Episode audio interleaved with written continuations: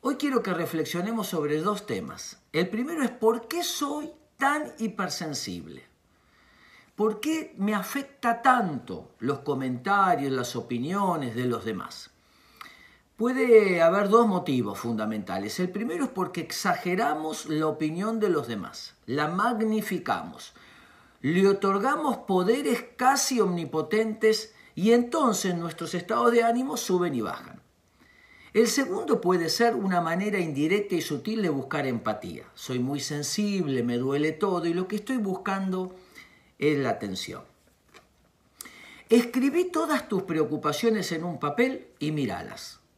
Vas a notar que al escribirlas las preocupaciones pierden poder no son tan importantes como nos parecía. Las opiniones de la gente, escribílas y miralas durante unos minutos. Vas a ver que son solamente eso, opiniones. El segundo tema o pregunta que me han enviado es, ¿vivo fantaseando?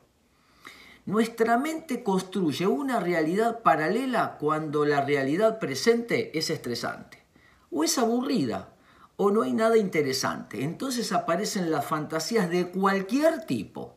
Esas fantasías generan dopamina, oxitocina.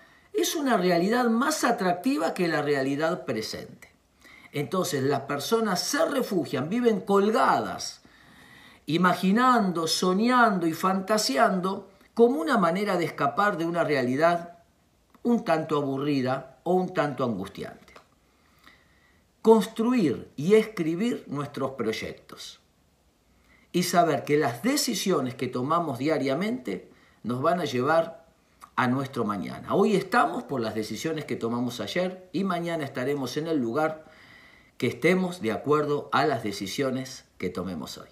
Espero que les sirva.